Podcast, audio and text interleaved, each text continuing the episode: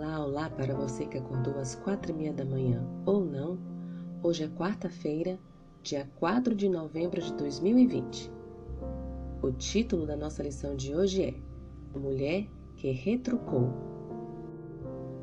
Jesus é o mestre dos mestres. O caráter de Deus resplandece por meio de seus ensinos e mediante sua vida.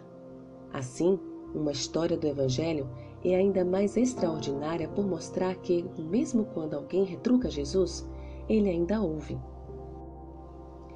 Leia a história do encontro de Jesus com a cananeia da região de Tiro e Sidom.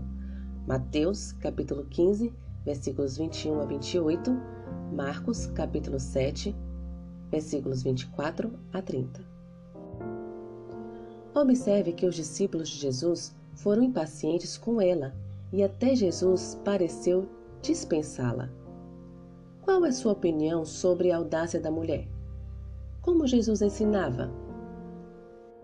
Responda qual resposta está correta. Letra A. A aparente rejeição de Jesus fortaleceu a insistência dela. Letra B. A mulher foi desrespeitosa e Jesus a abandonou. Jesus estava perto de Tiro e Sidom. Ele havia atravessado para um lugar onde havia estrangeiros e tensão étnica. Os habitantes da cidade que falavam grego desprezavam os fazendeiros judeus e estes, por sua vez, desprezavam os habitantes de fala grega. Não muito tempo antes, Herodes, o governador fantoche da Galileia, território natal de Jesus, havia executado João Batista. Mas João foi um homem cuja visão era amplamente compartilhada por Jesus e sua execução pareceu ameaçadora. O mestre tinha começado a enfrentar o perigo de sua missão. Sentindo a tensão, ele entrou em uma casa, esperando, como disse Marcos em seu relato, que ninguém soubesse que ele estava ali. Marcos capítulo 7, versículo 24. Mas a mulher o encontrou. Na cultura daquela época, uma mulher não tinha direito a se expressar.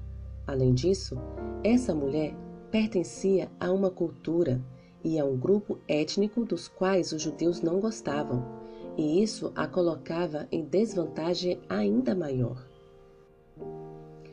Mas a filha da mulher estava doente. Ela queria ajuda e insistiu em pedi-la. Jesus disse: Não é bom tomar o pão dos filhos e lançá-lo aos cachorrinhos. Mateus capítulo 15, versículo 26. Essas palavras poderiam ter ferido os sentimentos dela. Então, a mulher apresentou uma resposta extraordinária. Ela estava familiarizada com os cães diferentemente dos judeus, que não os tinham como animais de estimação. E então disse: Sim, Senhor. Porém, os cachorrinhos comem das migalhas que caem da mesa dos seus donos. Mateus, capítulo 15, versículo 27.